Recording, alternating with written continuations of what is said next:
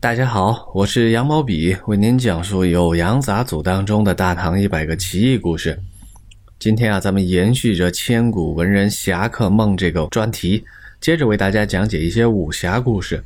今天这个故事啊，情节非常的跌宕起伏，有炼丹，有刺客啊，还有离奇的考验。故事是怎么一回事呢？您听我往下说。故事发生在元和年间。在江淮地区啊，有一位唐山人啊，山人咱们之前讲过啊，是那些会方术、会道术的人的别称啊，都是世外高人。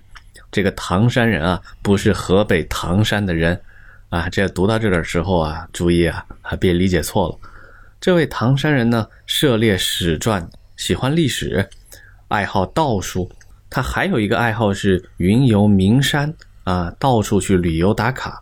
他自称啊，擅长缩吸之术，呃，这是古代的一种炼金的法术哈，炼丹术。有很多人啊，好多人来向他拜师学习，哎，他都没有去传授。后来有一次呢，他在旅游，旅游到楚州啊，就是如今的江苏省淮安市啊，在楚州的一个旅馆里，遇到一位卢生啊，这个姓卢的小伙子。两个人呢情投意合，聊得非常的愉快。卢生呢言语之间也提到了炼丹炼金这些事儿啊。这个卢生还说呀，我的外祖父一家也是姓唐。哎呀，您跟我这么投缘，我就叫您舅舅吧。唐山人呢也得了一个便宜外甥啊，哈，也很高兴。两人呢啊就不忍心分离。唐山人还邀请这位卢生说。哎，咱们接着去游历吧。咱们去南岳衡山再玩一玩。卢生就说呀：“哎，我的亲戚故友啊，都在阳县。阳县呢是江苏省啊，如今的无锡市宜兴市这个地方哈。他说呢，我的亲故都在阳县啊。我本来要去阳县拜访他们，如今跟舅舅聊得这么愉快，哎，我就贪玩一把，跟舅舅再去拜访名山。”他们两人呢，就结伴出游，走到路上啊，就停留在了一家寺庙里边。到了夜里啊，两个人依旧聊的是那么投缘。这个时候啊，卢生呢就提出了一个问题：“我知道舅舅您擅长缩吸之术，哎呀，咱们聊得这么愉快，你就简单明了啊，跟我讲个大概吧。”唐山人就笑着说：“嘿。”这个法术可是我好几十年来啊，辛苦求学，到处拜访名师，才学会了这么一门法术。我怎么能这么随随便便的就把其中的诀窍告诉你呢？此道不可轻传也。卢生呢，就反复恳请，反复乞求。唐山人啊，还是推辞。他找了个借口说：“哎呀，传授这门道术呢，也需要一定的日程嘛。”那咱们到了南岳之后，哎，我再找个机会传授给你。听完唐山人说这话呀，卢生脸色就变了。他说：“舅舅，你今天就必须传授给我，千万不要再耽误了哈。”唐山人听完也不高兴啊，就责怪这个卢生说：“我跟您风马牛不相及哈，我们无意间在江苏遇到了，我跟你聊得愉快啊。”我本来以为您是个谦谦君子，现在你这个开口问我索要道术的行为啊，简直连个马夫都不如，我才不传给你。卢生是越听越气哈，他把袖子挽起来，瞪着这个唐山人啊，他的好舅舅，很久之后，才缓缓地说：“呵呵，其实我是个刺客，如果今天啊，舅舅你不传授给我。”你今天就会死在这里。他说完之后啊，还从怀里一个乌黑的布囊当中呢，掏出了一把匕首。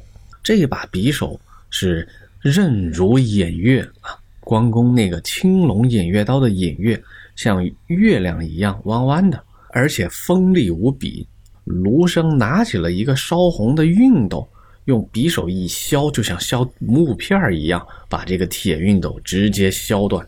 他这个威胁的姿态一做出来啊，唐山人也恐惧的不得了啊，只能一五一十的详细的把他掌握的这门缩息之术啊都告诉卢生。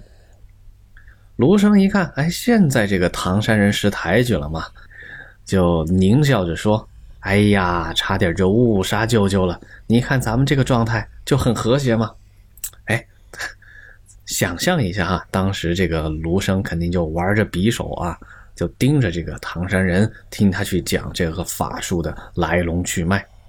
当唐山人把这个法术啊讲了个十之五六的时候，哎，大约讲了一半。这个时候啊，卢生就直接向唐山人道歉说：“哎，行，舅舅您别说了，别说了，怎么回事呢？”卢生就说呀：“我的老师啊是位仙人，他有个命令是派我和其他九个人，一共十个师兄弟，我们去天下搜索忘传黄白术的人，把他们全部杀了。至于这个天津缩西啊，这门法术随意忘传的人啊，也得死。”至于我卢生自己呢，我也是早就学会了飞行之术的人啊，我也不是个一般人。刚才啊，经过我的一番测试，舅舅呢，您是通过了考验，您是真的会这个仙术，而且呢，也不是一个随意妄传，是在我的考验当中呢，面对着生死威胁啊，才不得不传授出来。哎，您是个有品行的人。哎，说完这些呀，啊，卢生就向唐山人一拱手。忽然之间，马上就不见了。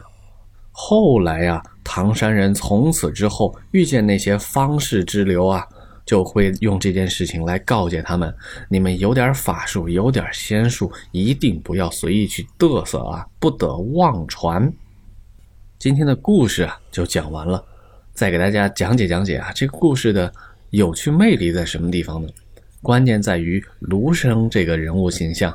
哎，他有。非常丰富的一些身份，而且呢有一些反转。一开始啊，他是个读书人啊，能够谈古论今，也能聊到啊炼丹术啊，是一个这种爱好方术的这么一个读书人的形象。后来的故事发展啊，卢生突然变成了一个呃厚颜无耻、所求仙术的这么一个人。再后来，再摇身一变成了一个强盗。最后再反转，他其实是也是掌握了仙家道术的人，来对唐山人进行一场考验，所以这个故事啊就非常具有魅力，啊，除了《酉阳杂俎》啊首次记载了这个故事，在《太平广记》的豪侠哎这部分当中呢，也收录了这个故事，题名就叫《唐山人》。哎，说到这种考验题材啊，稍微再给大家拓展一点，在唐传奇当中呢。最高水平的一篇啊，如果只选一篇最高水平的唐传奇，首推呢是杜子春《唐传奇》这篇文言小说，它其中的考验啊，非常的复杂，非常的精彩。这个故事啊，大家有兴趣可以自行拓展一下。另外呢，再给大家推荐一本书，叫《中国古代文化常识》。那为什么要推荐这本书呢？在大家读古诗、读古代文言文、读笔记小说的时候啊，啊一些典故啊、常见的缩语啊，可能不是那么熟悉，会导致一些误解。所以这本《中国古代文化常识》，哎，可以买来翻一翻啊。无论是五行、地理啊、天文、星象，深入的去阅读其他的古籍呢，有一定的帮助。啊，这本书呢也不是特别厚，作者是王力啊，是北京大学中文系的一位啊老教授了啊，嗯，也是一本大家撰写的小书啊，大家有兴趣呢，也可以再自行的拓展阅读一下。好了，我是羊毛笔，今天的故事呢就聊到这里，咱们下集再见。